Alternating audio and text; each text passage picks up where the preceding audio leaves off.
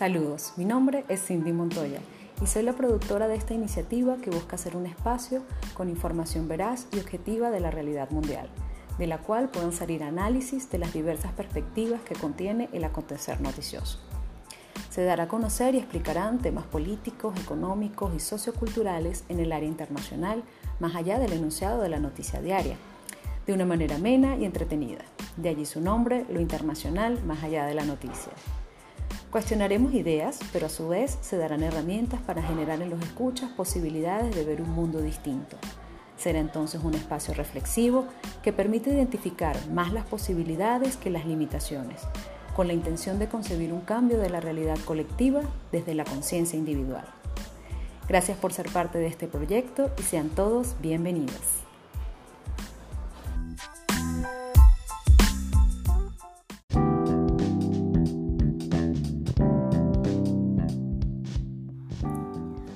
Gracias por su presencia en este ya cuarto episodio de lo internacional, más allá de la noticia. Estoy muy, muy agradecida de sus comentarios para continuar mejorando. Eh, se están solventando y haciendo todos los esfuerzos para solventar los inconvenientes técnicos que hemos venido presentando, pero estamos convencidos de que es necesario avanzar a pesar de ellos para seguir haciendo de este espacio un momento para informarnos, aprender, mantener nuestra salud mental, pues nos alejamos del estrés que puede generar el manejo de la información de los medios a diario y enfocarnos en llevarles a ustedes información sobre temas relevantes del acontecer internacional para su reflexión, su análisis y, por qué no, encontrar nuevas perspectivas que nos permitan cambiar la realidad. Antes de entrar en materia, quiero recordarles que pueden contactarnos a través de nuestras redes sociales, arroba lo internacional piso noticia en Instagram, en donde podrán verificar a través de nuestra bio los enlaces disponibles para nuestra página web. En nuestra página web contamos con un blog de información de interés también pueden encontrar el link de nuestra fanpage, Lo Internacional, más allá de la noticia, en Facebook, donde publicamos a diario las noticias que luego comentamos acá. Y por supuesto también todas las, plataformas de su preferencia para escuchar nuestros podcasts. También quiero recomendarles a nuestros aliados comerciales antigripales Gengibit, un producto 100% natural a base de jengibre a nuestros amigos de Caso Valle, Centro Cultural en los Altos Mirandinos, en Los Teques, Venezuela, y a la gente de Cocopra, productos a base de coco, sin gluten, sin lácteos y sin azúcar, que nos acompañan hoy en una entrevista eh, en el marco de la semana que vamos a estar comentando, que ha sido desde el 29 de marzo hasta el 2 de abril, cerrando con el mes de la mujer, e iniciando un mes de abril con la incorporación de algunos cambios, los cuales iremos conversando a lo largo de estos episodios que, vienen más adelante. Bueno, sin más preámbulos, iniciamos con titulares.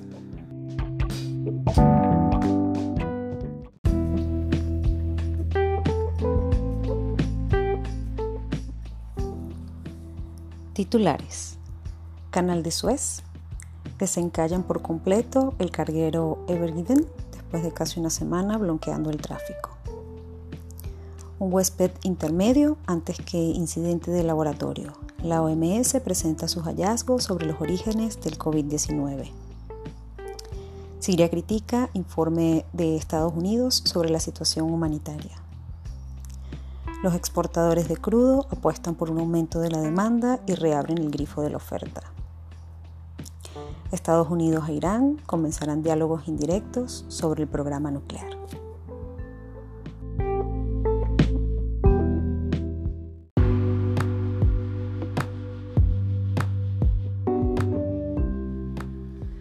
Canal de Suez. Desencallan por completo el carguero Ever Given después de casi una semana bloqueando el tráfico.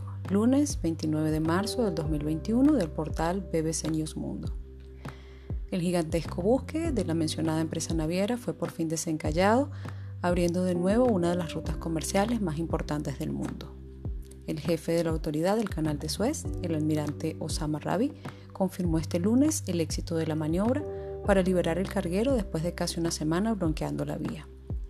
El barco de 400 metros de largo quedó varado en diagonal en el canal desde el martes 23 de marzo por culpa de los fuertes vientos y bloqueó el paso de la ruta más corta existente entre Europa y Asia. Al menos 437 embarcaciones estaban esperando para pasar, incluidos barcos, contenedores y tanqueros de petróleo y gas natural. Sin embargo, no fue hasta el lunes 29 de marzo a las 18 horas locales que la navegación ya se había reanudado en la vía marítima en ambas direcciones, tanto del mar Mediterráneo como del mar Rojo. No obstante, los gestores del canal se enfrentan ahora a otro de los retos que este incidente presenta, que son los más de 100 barcos que llevan casi una semana o que estaban varados para cruzar la vía. Se calcula que la navegación marítima normal en el canal de Suez podría restablecerse en aproximadamente tres o cuatro días cuando se descongestione por completo el atasco. En la operación para reflotarlo eh, participaron excavadoras para poder dragar el fondo del canal y remolcadores que tiraron del carguero. Sin estas operaciones eh, no hubiese podido reflotar el bote y tenían como un segundo plan o plan alternativo el descargar buena parte de los contenedores para liberar la carga, lo que hubiese por supuesto eh, costado mucho más tiempo. Cabe destacar que cerca del 15% del tráfico marítimo mundial transita por el canal de Suez, que es una fuente de ingresos claves para Egipto. La interrupción de el tráfico naviero costó aproximadamente entre 14 y 15 millones de dólares al día y por supuesto alteró la cadena mundial de suministros y elevó el valor del flete de los petroleros. Muchas embarcaciones decidieron modificar su ruta a través del Cabo de Buena Esperanza, dando la vuelta por África, lo que prolonga por dos semanas más el trayecto y eleva los costos de combustible. El bloqueo puso a las autoridades en una situación de inmensa presión, dado el gran impacto que tuvo en el comercio global. Y aunque hay una alternativa al canal de Suez, esta genera mayores costos, no solamente por el tiempo, sino por el tema de seguridad. De igual manera vamos a estar ampliando este tema, el tema del comercio mundial, en nuestro espacio de hoy.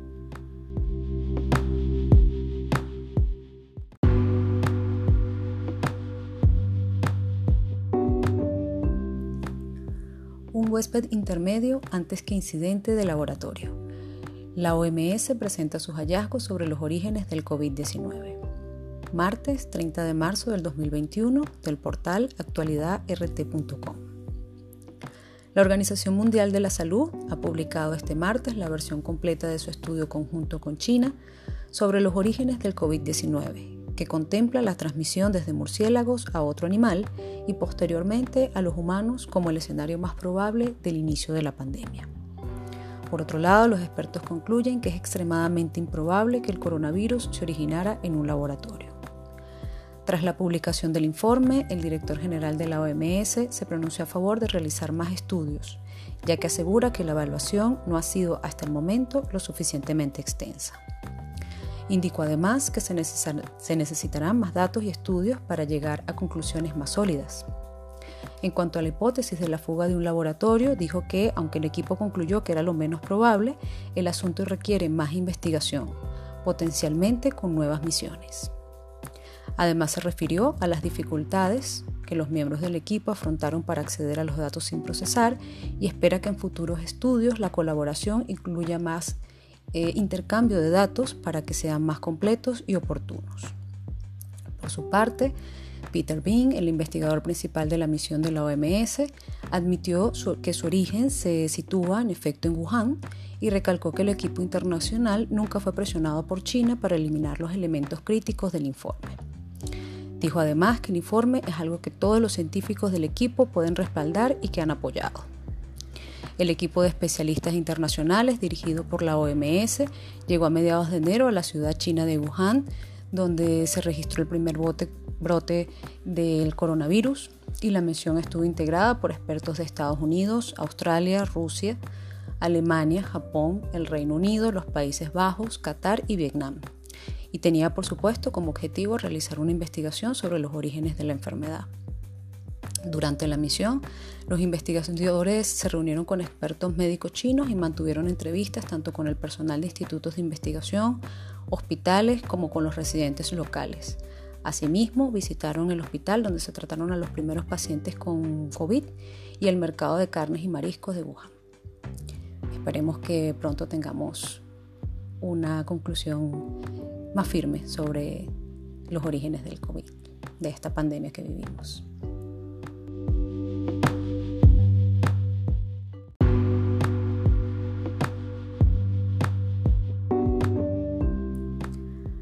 Siria critica enfoque de Estados Unidos sobre situación humanitaria. Miércoles 31 de marzo del 2021 del portal Prensa Latina. El Ministerio de Relaciones Exteriores de Siria tachó de hipocresía y sin precedentes las recientes declaraciones del secretario norteamericano de Estado, Anthony Blinken, sobre la situación humanitaria en ese país. Indica el comunicado. La mentira, hipocresía y el rencor se reflejaron en su máxima expresión en el discurso pronunciado por el mencionado diplomático en una sesión del Consejo de Seguridad de las Naciones Unidas. La nota catalogó de inhumano, destructivo y patético al discurso estadounidense y de algunos países occidentales hacia Siria. Es un enfoque ideológico anticuado por el tiempo y el lugar, y sus llantos por los sirios que enfrentan penurias reflejan su delirio, porque ustedes son la principal causa de todo ese sufrimiento recalcó el Ministerio de Relaciones Exteriores de ese país. La Cancillería además añadió que Estados Unidos viola con sus acciones la Carta de las Naciones Unidas al imponer medidas coercitivas unilaterales, politizar los asuntos humanitarios, ocupar territorios ajenos y saquear los recursos naturales de los países soberanos. Instó la Cancillería además a la administración de Biden a que no politicen la ayuda humanitaria a Siria y trabajen verdaderamente en una lucha contra el terrorismo y para impulsar la solución política. Concluyó así la declaración oficial. Esta es una situación actual, o es la situación actual del conflicto en Siria, eh, ante los 10 años que cumple en el marco de la conferencia de donantes organizada por la Unión Europea eh, esperamos contar próximamente con un experto en la materia para conversar y profundizar sobre los escenarios en Siria y las consecuencias mundiales.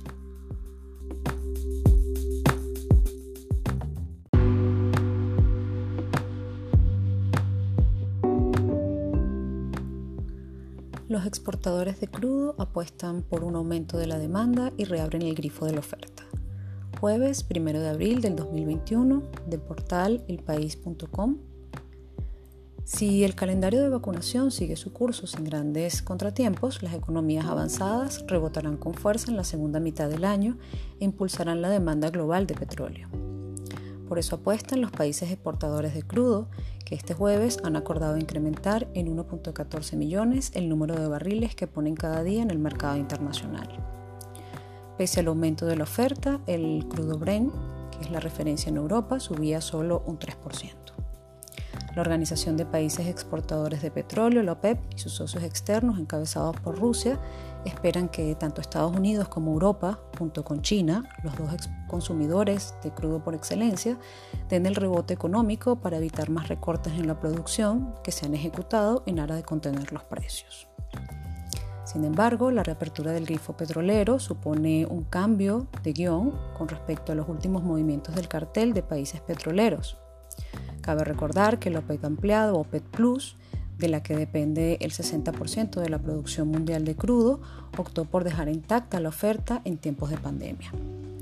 Pese a la reapertura gradual del grifo de la demanda, el nivel actual de bombeo sigue casi 7 millones de barriles por debajo para evitar un descalabro de los precios, como el vivido en abril del año pasado, cuando el Brent se desplomó por debajo de los 20 dólares por barril y el Texas estadounidense llegó a cotizar en negativo.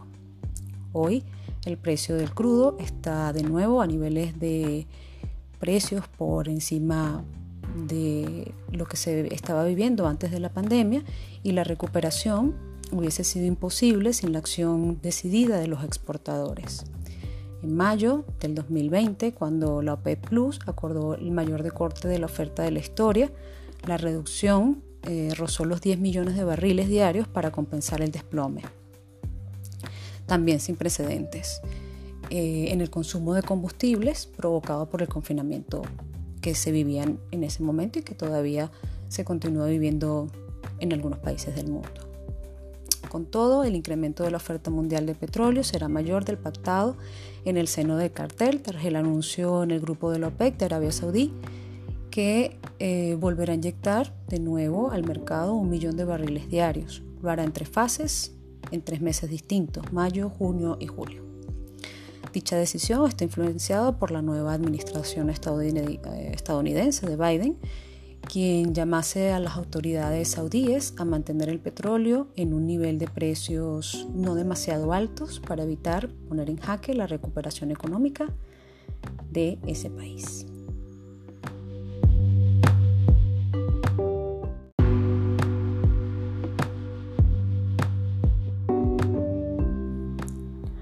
Estados Unidos e Irán comenzarán diálogos indirectos sobre el programa nuclear. Viernes 2 de abril del 2021 del portal france24.com. El viceministro de Relaciones Exteriores de Irán, Abbas Aranchi, y otros diplomáticos iraníes eh, asistieron a una reunión virtual sobre el acuerdo nuclear con representantes de las potencias firmantes, China, Francia, Alemania, Rusia, Reino Unido y la Unión Europea. De allí se informó que los gobiernos de Estados Unidos e Irán comenzarán conversaciones indirectas el próximo 6 de abril para tratar sobre el posible regreso de Washington al acuerdo del programa nuclear iraní, cerca de tres años después de que el entonces presidente Donald Trump retirara a su país. También se discutirá la posibilidad de que Teherán vuelva a cumplir los términos del pacto, aunque ambos países, Irán a Viena, Austria, no se encontrarán directamente, sino que las otras potencias que firmaron el documento en 2015 serán las intermediarias. Ello implica que se podrían reanudar los compromisos alcanzados del mayor acuerdo que se había logrado hasta la fecha para restringir el programa nuclear de Teherán, llamado el Plan de Acción Integral Conjunto. El documento fue firmado en el 2015 bajo el gobierno del entonces presidente Barack Obama el inicio de las conversaciones indirectas con Irán a partir del 6 de abril evidencia cómo las diferencias entre ambos países continúan. Y es que las asperezas que hay entre ambos no son nada fáciles de zanjar. Mientras que Estados Unidos exige al gobierno iraní volver al cumplimiento de los términos del pacto nuclear, la nación persa reclama que los estadounidenses deben aliviar primero las sanciones que tienen en su contra.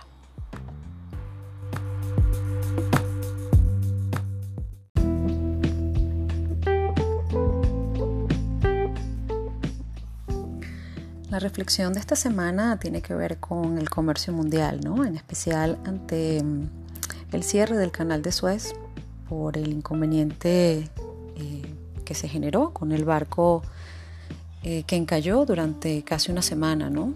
Eh, se hizo una reflexión general a nivel mundial sobre bueno, lo que esto representaba, ¿no?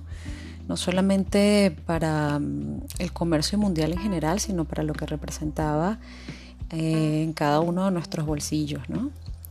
Y por supuesto que todo este retraso que se iba a generar en caso de que no se abriera o que durara más de una semana eh, el poder mover el barco, iba a significar que pues otros barcos con millones de dólares en mercancía tuviesen que buscar nuevas rutas, lo que significaba pues más tiempo, más combustible y por ende más costes que al final se iban a trasladar, por supuesto, a los bolsillos de las personas que compran.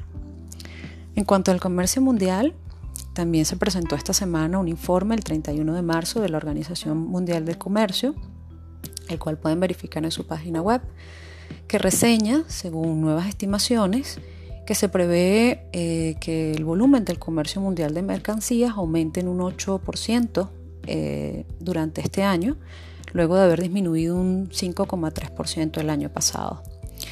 Eh, se espera o las perspectivas a corto plazo para el comercio mundial son relativamente positivas, aunque pueden verse empañadas por las disparidades regionales, la debilidad persistente en el comercio de los servicios y las demoras en los planes de vacunación, en particular en los países más pobres. Por supuesto que la COVID sigue planteando en este momento la mayor amenaza en las perspectivas para el comercio a nivel mundial. ¿no? Y aquí, bueno, nos hacemos eh, la pregunta sobre, bueno, es posible que la recuperación sea un poco más rápida de lo que esperábamos, pero también están otras perspectivas sobre el tema del comercio, ¿no? Y en especial en el momento de pandemia, el papel que juega el comercio local, ¿no? Sabemos que lamentablemente durante los últimos años las tecnologías han hecho que la compra y venta a través de, de Internet, con un solo clic, haya dañado en gran parte el comercio local, ¿no? Y bueno, ¿qué entendemos por comercio local? Eso es importante aclararlo, ¿no? Es el esfuerzo colaborativo para construir economías basadas en productos de la localidad, específicamente en los ámbitos de la administración eh, que tienen que ver con la alimentación, lo que hace referencia a la producción, procesamiento, distribución y consumo, eh, para mejorar la economía, el ambiente, la salud y las relaciones eh, sociales de un lugar en particular. Hoy vamos a colocar el foco en justamente este tema ya que contamos con un aliado importante, que es la gente de Ecocopra, que tenemos hoy como invitado especial, porque la idea de poner el foco en potenciar el comercio local hace que evidentemente el consumidor como usuario consciente tenga pues productos de mayor calidad, apueste por productos de la tierra, productos más naturales, sostenibles, ecológicos y artesanales. Con la firme intención de crear conciencia ante esto eh, y ante la realidad que vivimos, en donde si es posible verificar un cambio, como les decía, y contamos con la presencia de una colega, una amiga, aliada comercial, mujer maravillosa, que en el cierre de este mes de marzo, en el cual dedicamos un episodio completo al Día Mundial de la Mujer. Estuvo presente en la actividad de ONU Mujeres, en una actividad específica que se realizó en el caso de Venezuela y que nos, hoy nos presenta una alternativa muy interesante sobre el comercio local.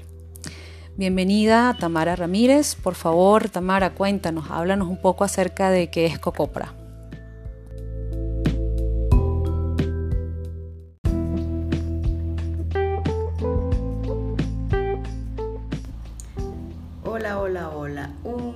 Compartir contigo, Cindy.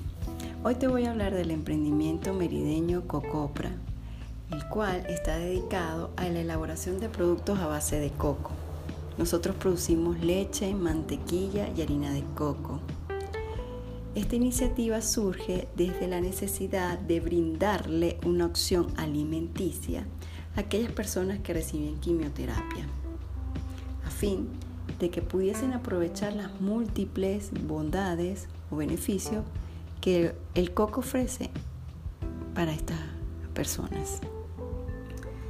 Esta fuente de inspiración nos ha llevado a profundizar en el estudio de las propiedades del coco y descubrir las múltiples bondades o beneficios que tiene para pacientes oncológicos y para el público general.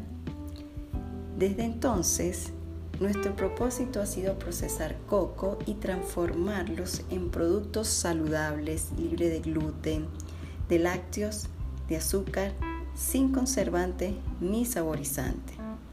Nuestros productos están hechos con esmero, dedicación, son de calidad.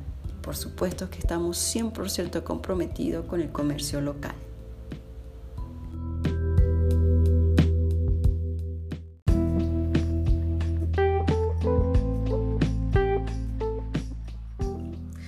Genial, Tamara. Doy fe de que los productos de Cocopra son realmente maravillosos. ¿Podrías indicarnos un poco de qué se trató tu experiencia en ONU Mujeres? ¿En qué consistió? ¿El por qué y el para qué?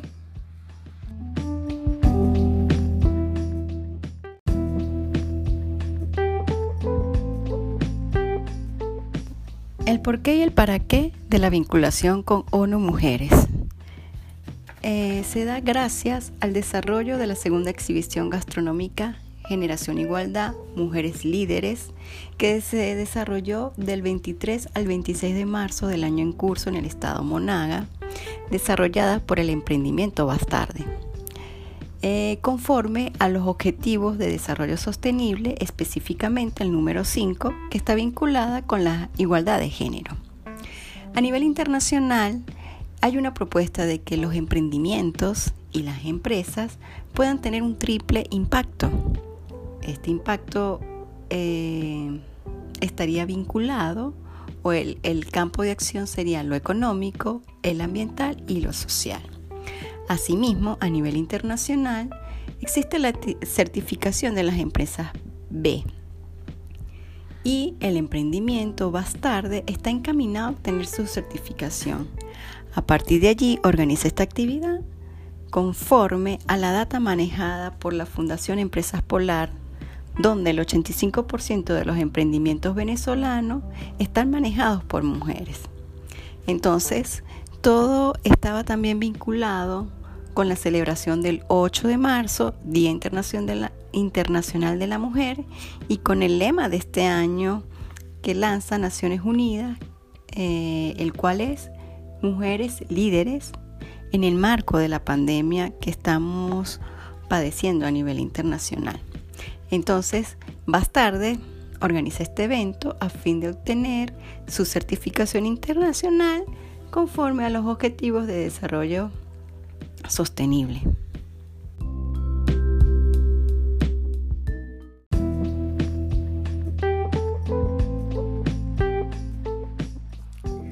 Excelente iniciativa, de verdad. Esto nos refuerza lo comentado al principio sobre las posibilidades de implementar y, de participar en actividades de cambio, ¿no? de ser entes transformadores. Tamara, y en cuanto al comercio local, hoy hablábamos en este episodio del tema del comercio mundial a propósito del barco que encalló en el canal de, Suez y que generó grandes inconvenientes en el flujo de mercancías, ¿no? y también sobre el informe presentado por la Organización Mundial del Comercio sobre la recuperación en general de los flujos de mercancía. Sin embargo, creemos que una de las ventanas y de las posibilidades que se pueden impulsar para un cambio global se encuentran en el comercio local. ¿Qué opinión te merece? ¿Tú crees que podría eh, esto ser realmente un cambio interesante? Tú que eres parte de él con tu iniciativa con Cocopra.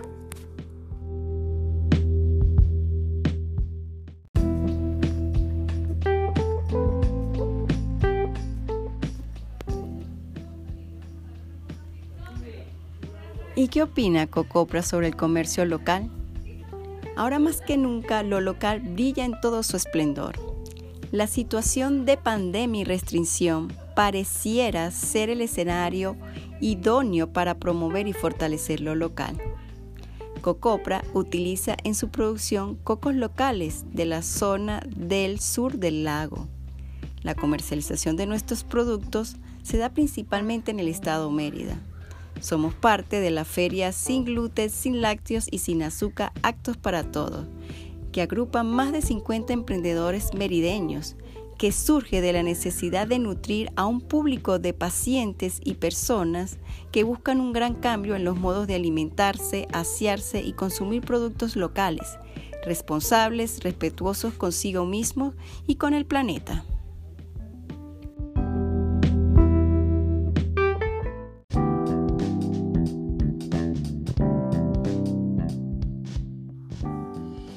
Gracias a Tamara Ramírez, mujer emprendedora, con sus productos locales y 100% de coco naturales de la marca Cocopra. Con esto cerramos la reflexión de la semana. Gracias nuevamente a ustedes por su presencia. Nos escuchamos la próxima semana. Y recuerden, quien cultiva el tener no tiene nada. Quien cultiva el ser lo tiene todo. Un gran abrazo.